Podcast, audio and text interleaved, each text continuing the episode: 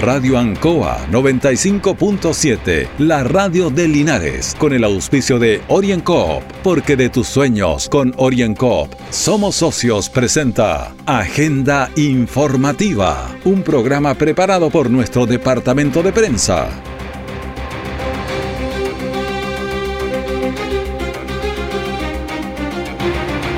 Bienvenidos a Agenda Informativa de esta emisión de día viernes 4 de junio a través de Radio Ancoa 95.7 en el día de la frecuencia modulada y en todas sus plataformas digitales, coordinando nuestra agenda, don Carlos Agurto.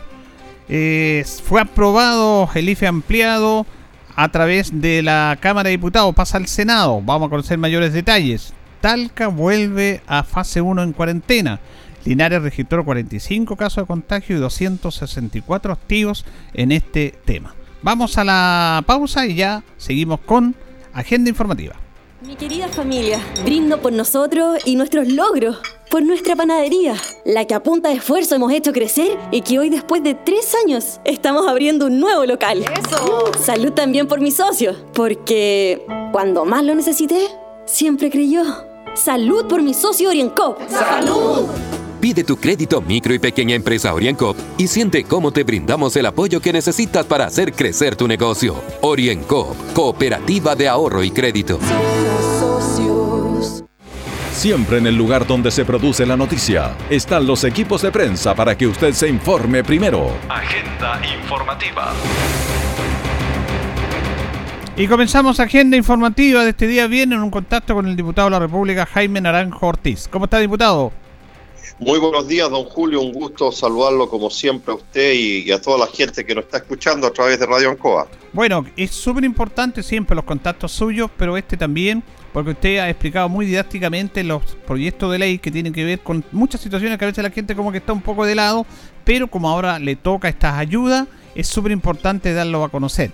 Nosotros tenemos que decir que hemos visto las transmisiones del canal de la Cámara de Diputados, la Comisión de Desarrollo eh, Social y Familia, y la verdad es que usted tuvo una gran intervención. Porque hay que decirlo, porque a veces se critican a los parlamentarios que no hacen nada y hay una crítica fuerte y feroz, a veces con razón, pero también hay que destacar este trabajo legislativo de nuestros parlamentarios. Cuando dice, ¿qué hacen nuestros parlamentarios? Y yo tuve la oportunidad de ver estos temas y ahí, usted ha estado llevando la delantera en, esta situación. Fue aprobado este tema del IFE de la ayuda a la familia. ¿Por qué no nos cuenta, diputado? En primer lugar, muchas gracias, don Julio, por el reconocimiento. Efectivamente, nos tocó jugar un rol destacado y creo que los logros que se han conseguido y las mejoras que se han conseguido a través del aporte del ingreso familiar de emergencia esta vez han tenido un sello muy personal y, me deja muy contento en el trabajo parlamentario que hicimos. ¿En qué quedamos en este momento, don Julio, eh, en, el proyecto? En primer lugar, este, eh, este aporte del IFE se va a extender hasta septiembre. Se va a pagar junio, julio, agosto y la mitad de septiembre. Las personas que se... Porque aquí lo importante, don Julio, es que la gente tenga ficha de registro social de hogar. Entonces, las personas que no tengan, si hacen la ficha ahora en el mes de junio, la solicitud, se les va a pagar en junio aunque el resultado de que si fue acogido o no acogido la ficha se haga en julio, por decir una cosa. Es decir, basta que yo haga mi ficha de postulación en junio y tengo derecho a recibir el aporte del mes de junio. En segundo lugar, todas las personas que tienen ficha de registro social, todas, aunque estén en el 90, en el 100% de vulnerabilidad, tienen derecho a recibir el aporte del IFE.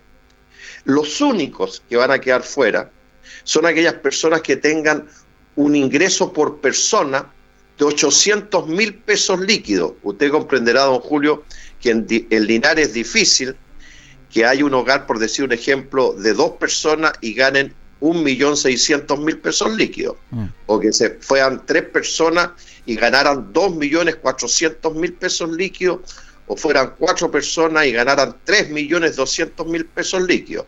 Es difícil encontrar esos casos, pero aún así, habiendo un hogar que está constituido por cuatro personas y tienen ingresos de 3.200.000 pesos líquidos, también podrían recibir el aporte IFE.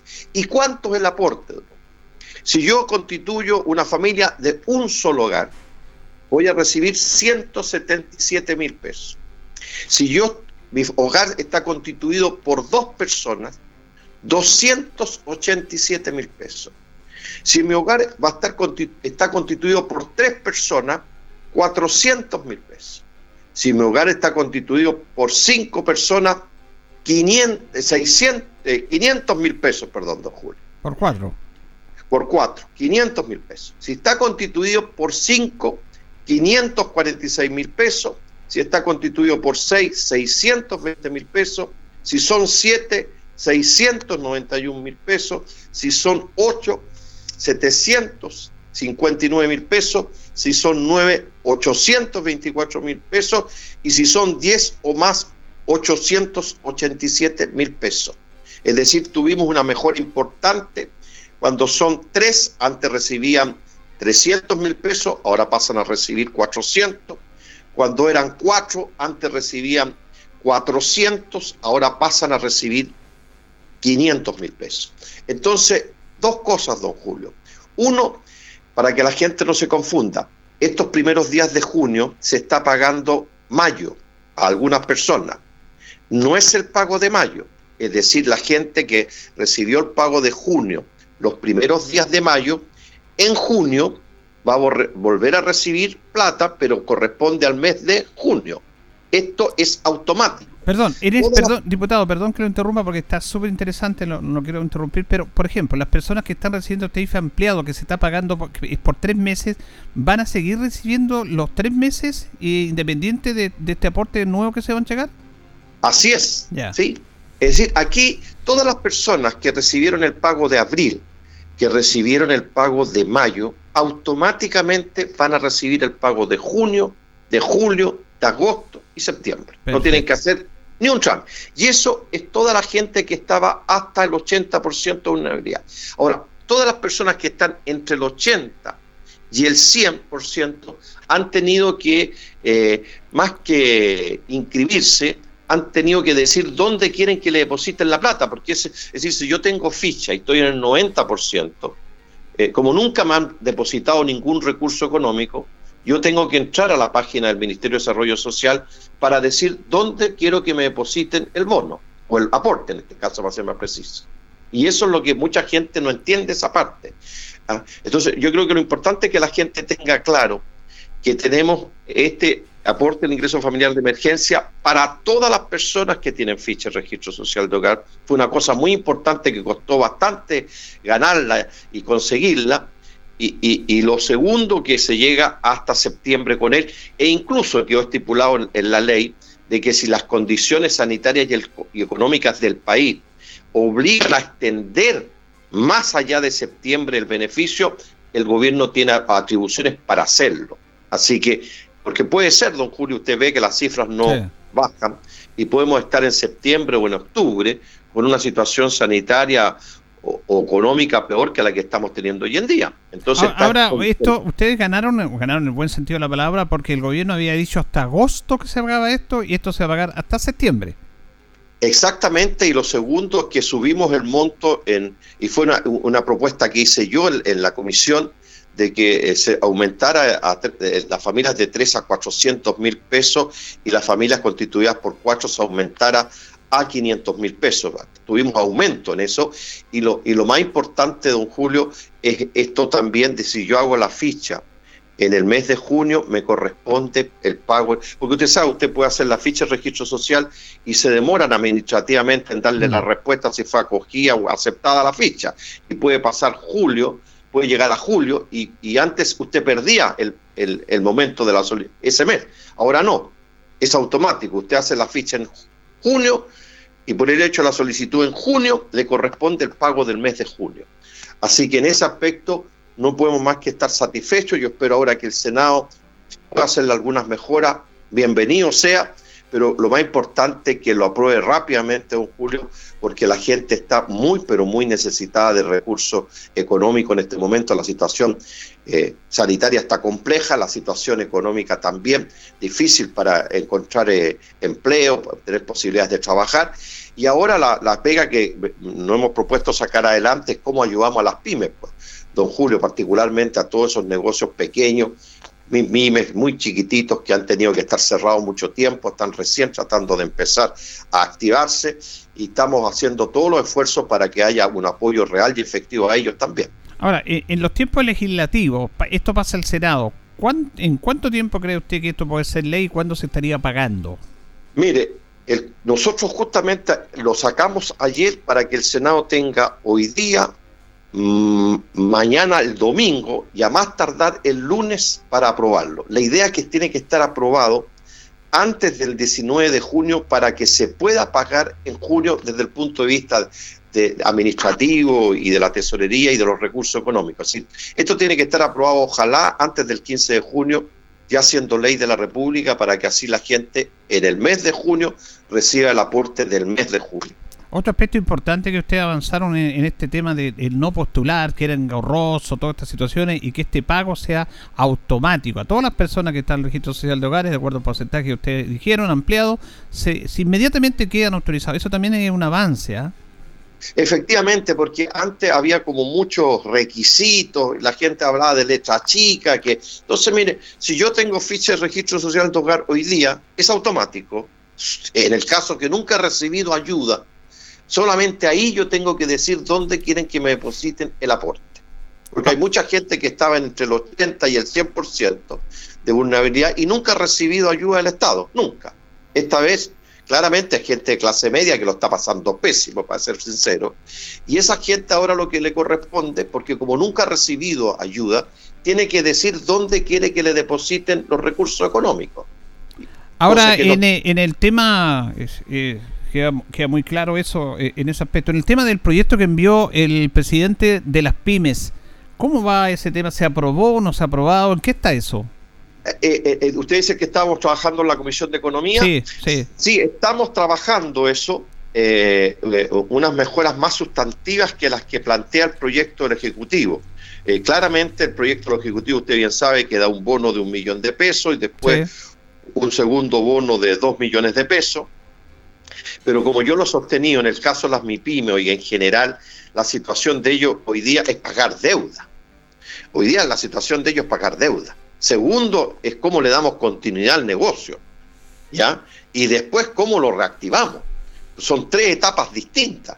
Y hoy día lo que tenemos que hacer son dos cosas. Ayudarle a pagar las deudas a todas las MIPIME y por otro lado, darles recursos para que puedan reactivar y echar a andar el negocio nuevamente, porque está en el suelo prácticamente. Y creo que esa etapa eh, no la está recogiendo bien el proyecto del Ejecutivo que mandó y esperamos en el trabajo legislativo mejorarlo para, para que efectivamente las MIPYME, oiga, puedan salir de sus deudas y puedan darle continuidad al negocio.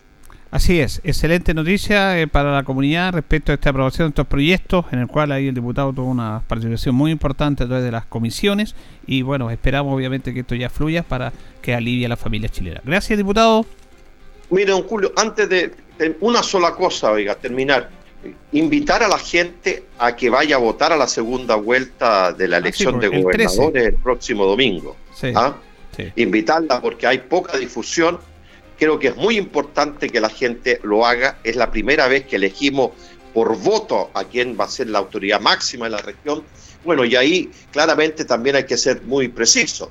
Va eh, Cristina Bravo, que es nuestra candidata de la, todas las fuerzas de oposición, y el señor Pulgar, que es el candidato de Piñera y de la derecha, para que la gente tampoco se confunda. Sí, independiente, es independiente, dice él. Eh, miren, los independientes, hay tres tipos de independientes en julio, los de derecha, los de centro y los de izquierda, y el señor Purgal, para que la gente sepa, es independiente bien de derecha y bien respaldado por Piñera. Entonces, que no nos confundamos ni que, ni que pretendamos hacernos pasar por independiente cuando no lo es el señor Purgal. Él es un candidato de derecha, bien me parece, respetable, pero yo por lo menos estoy apoyando a Cristina Bravo, que me parece que es la persona indicada, y además es una mujer, que es lo más importante también. Muy bien, le agradecemos al diputado Jaime Naranjo. Le voy a pedir que se quede en línea, que lo vamos a pedir para la radio y que se quede un poquito en línea. Gracias, diputado.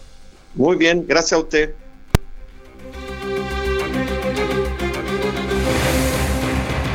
Orienco está presentando Agenda Informativa en Ancoa, la radio de Linares. Mi querida familia, brindo por nosotros y nuestros logros por nuestra panadería, la que a punta de esfuerzo hemos hecho crecer y que hoy después de tres años estamos abriendo un nuevo local. ¡Eso! Salud también por mi socio, porque cuando más lo necesité, siempre creyó. Salud por mi socio Oriencop. ¡Salud! Pide tu crédito micro y pequeña empresa Oriencop y siente cómo te brindamos el apoyo que necesitas para hacer crecer tu negocio. Oriencop, cooperativa de ahorro y crédito. Nuestra central de prensa está presentando Agenda Informativa en el 95.7 de Radio Ancoa. En la ruta L45, la precordillera de Linares, el Ministerio de Obras Públicas ha iniciado un trabajo de mejoramiento integral que ahora suma nuevos aportes de arborización para los sectores del Peñasco, Pejerrey, Los Guayes, donde el Instituto Forestal Infor entregó 22.000 árboles nativos al Ministerio de Obras Públicas que serán incorporados al proyecto de mejoramiento vial. Ahí lo va a conocer el CRM de Obras Públicas, Francisco Durán hemos celebrado un convenio muy importante para el cajón del Achigüeno. El Ministerio de Obras Públicas hoy día ya desarrolla obras de relevancia en el sector, pero también con la colaboración de nuestros socios estratégicos que son el Infor. Hoy día hemos firmado el acta de entrega por más de 22.000 especies nativas que son reproducidas y además son representativas de nuestro sector.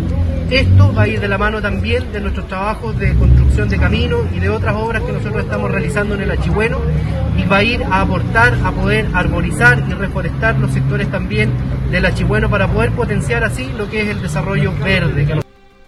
Esta intervención representa un sentido anhelo para las comunidades rurales beneficiadas y que va a permitir potenciar actividades asociadas al turismo, la recreación, la cultura y el deporte en el reconocido santuario de la naturaleza del río Chigüeno, como lo dice el Ceremi.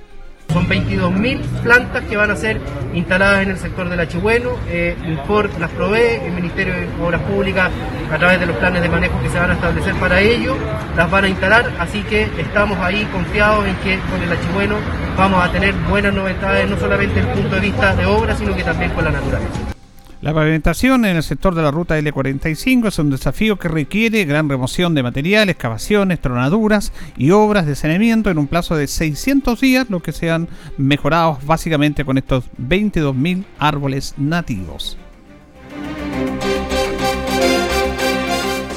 La situación sanitaria obviamente que preocupa ante la alza de casos que se han evidenciado en todo el país y básicamente también en nuestra, en nuestra zona. Recordemos que Linares registró 45 casos de contagio y 264 casos de activos. Vamos a compartir una nota con la subsecretaria eh, de Salud, la doctora Paula Daza, que justamente habla de, de, varios temas que hemos conversado en esta semana. Primero, se le pregunta sobre la posibilidad de que haya una tercera dosis acá en Chile, una tercera dosis para ir mejorando este tema. A ello se refiere Paula Daza. En relación a la tercera dosis, es un escenario que se está analizando no solamente en nuestro país, sino que a nivel mundial.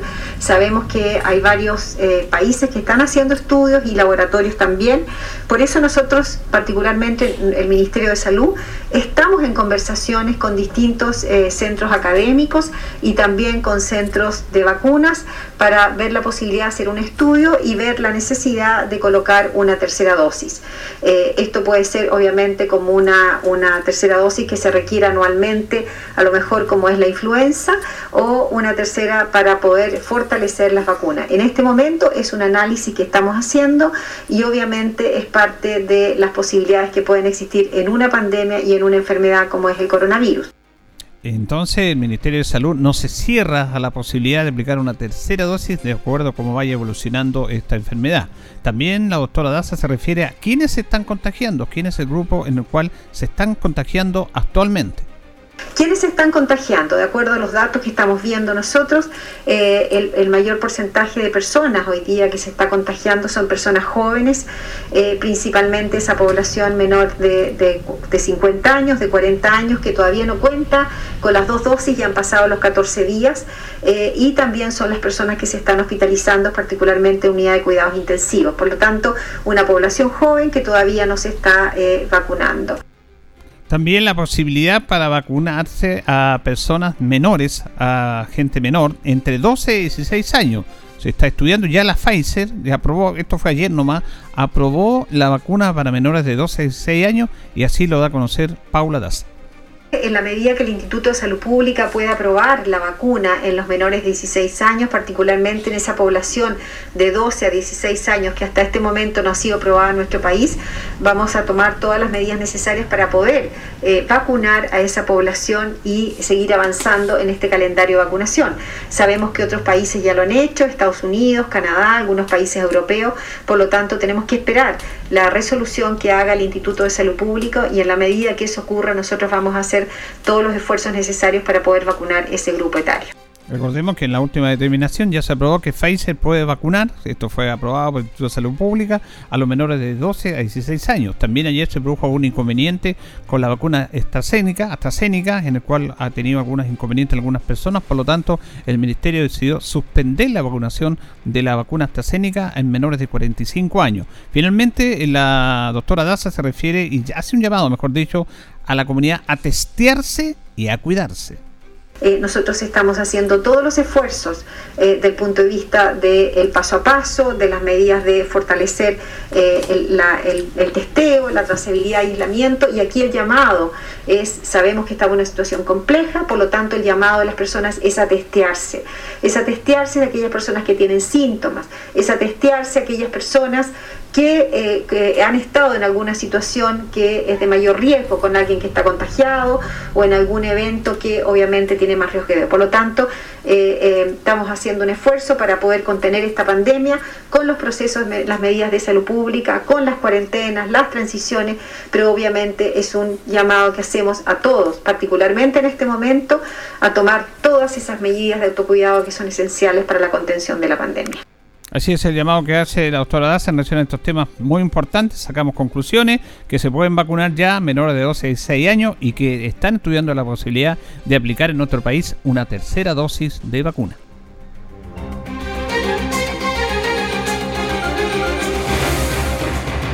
Orienco está presentando Agenda Informativa en Ancoa, la radio de Linares. Mi querida familia, brindo por nosotros y nuestros logros, por nuestra panadería, la que a punta de esfuerzo hemos hecho crecer y que hoy después de tres años estamos abriendo un nuevo local. ¡Eso! Salud también por mis socios, porque cuando más lo necesité, siempre creyó. Salud por mi socio Oriencop. ¡Salud! Pide tu crédito micro y pequeña empresa OrienCop y siente cómo te brindamos el apoyo que necesitas para hacer crecer tu negocio. OrienCop, Cooperativa de Ahorro y Crédito. Todo el acontecer noticioso del día llega a sus hogares con la veracidad y profesionalismo de nuestro departamento de prensa. Agenda informativa. En relación al tema de las vacunas, básicamente la Pfizer, algunas personas que se vacunan con Pfizer acá en dice que se demoran mucho en la vacuna, que van temprano y que se demoran en aplicar esa vacuna. Esto tiene que ver con un tema de protocolo y de seguridad porque esta vacuna requiere una mayor cantidad de tiempo de frío. Pero mayormente explica esta situación la coordinadora del Departamento de Salud y de Vacunación acá en Carla Carrasco bueno, Pfizer, eh, para que entiendan, es una vacuna que tiene la particularidad de que se conserva congelada. Por lo tanto, esta vacuna se descongela una vez a la semana, que lo hacen en, en Talca, eh, y ahí se hace la distribución para la semana. También tiene esta particularidad, al venir congelada, la vacuna tiene una durabilidad y dura aproximadamente cinco días. Por lo tanto, nosotros la distribución de la vacuna que nos hacen el día lunes nos dura hasta el día viernes ya la distribución que nos hacen a nivel de Jeremy, en Talca, la distribución, porque la bodega central está en Talca, esa distribución es de acuerdo a la población que nosotros tenemos programada o que el ministerio nos programa, ya que vienen por, por eso viene por edad. Entonces, eh, las dosis que nos mandan son de acuerdo a la población INE, que es la población de población que tenemos en, la comunidad de Linares, más la población que nosotros tenemos programada por segundas dosis. Por lo tanto, estas dosis de Pfizer vienen eh, casi contadas una por una. Y pasa que de repente no, se nos desordena un poco la contabilización, ya que hay gente que viene de pasada y vienen de semanas anteriores a colocarse su, segunda dosis, por lo tanto ahí se nos descuadra un poco la cantidad de vacunas que tenemos semanal. Y terminando, terminamos poniendo más vacunas de las que teníamos programadas. Y es ahí donde los días viernes nos quedamos eh, cortos de vacunas. Entonces pasa que mucho cuando los usuarios se acercan el día viernes, al mediodía de repente ya estamos con el stock crítico. Nunca no hemos tenido vacunas, sí, siempre han sido stock más reducidos los días viernes. Eh, y pasa que ya al mediodía estamos ya súper críticos con la vacuna y en ocasiones sí hemos tenido que citar para la semana siguiente. Eso es más que nada lo que pasa con Pfizer, que como vienen contabilizadas por personas, según la cantidad de, las personas que vienen para esta semana por calendario y la segunda dosis programada, eh, el consulto se ha agotado el stock. Bien, vale la explicación, obviamente que ir a las personas porque la gente reclama, fundamentalmente este problema se está dando los días viernes, es producto de todo este tema de que tiene que ser una vacuna congelada, estas vacunas se van a buscar a Talca, tienen toda una calendarización, a veces no van las personas a vacunarse los tiempos que les corresponde, llegan después, se producen todas estas situaciones que lo explicaba ahí Carla Carrasco. Desde el viernes pasado se abrieron las puertas del estadio municipal eh, Tucapel Bustamante Lastra para la práctica del deporte en fase 2, solamente para los deportes individuales, no para los deportes colectivos. Así lo va a conocer el alcalde de la comuna, Mario Mesa. Viernes, desde las 9 de la mañana y hasta las 20 horas, en horario continuo. Estamos garantizando el uso de mascarilla, alcohol gel, el distanciamiento para que todos los vecinos de nuestra ciudad pueden venir a desarrollar actividades deportivas, a contar de las, 8 de, las 9 de la mañana hasta las 8 de la noche, como reitero. Básicamente actividades deportivas individuales, eh, están disponibles no solamente las canchas de pastos sintéticos, están disponibles las canchas de eh, voleibol playa, está disponible el skate park y obviamente las canchas de tenis con su curso central. Así es que en este plan paso a paso, en esta segunda etapa, estamos abriendo este recinto que por mucho tiempo, por más de 11 semanas estuvo cerrado producto de esta cuarentena y esta pandemia y nosotros esperamos que los distintos vecinos puedan acudir a este principal recinto deportivo de nuestra ciudad porque el agobio de esta cuarentena y de esta pandemia tiene a muchas personas eh, cansadas emocional, física y psicológicamente y el deporte contribuye en consecuencia a tener una mejor calidad de vida. Así es, desde la semana pasada entonces que se abrieron las puertas con todo un protocolo para deporte individual. Usted puede ir a jugar tenis, puede ir a correr también en estas actividades, puede trotar, pero en deportes individuales con una hora de duración, con su carnet de identidad, obviamente con todos los protocolos que corresponden. Si pasáramos a fase 3 ya se podrían hacer deportes colectivos, no se pueden en este momento ocupar los gimnasios tampoco obviamente el gimnasio Carrera Pinto está con el tema de vacunación, pero el Nacinome tampoco se puede ocupar porque es un recinto cerrado y estamos en fase 2. Pero al menos las puertas del estadio en el aire libre, en todos estos deportes, ya están abiertas para la comunidad. Y con esta información estamos llegando al final de esta misión de día viernes 4 de junio de Agenda informativa a través del 95.7 y todas sus plataformas digitales junto a don Carlos Agurto en la coordinación. Por la atención empezada, muchas gracias y sigan en sintonía de Radio Ancoa. Radio Ancoa 95.7, la radio de Linares, con el auspicio de OrienCoop, porque de tus sueños con OrienCoop somos socios, presentó Agenda Informativa, todo el acontecer noticioso del momento preparado por nuestro departamento de prensa, Radio Ancoa, por la necesidad de estar bien informado.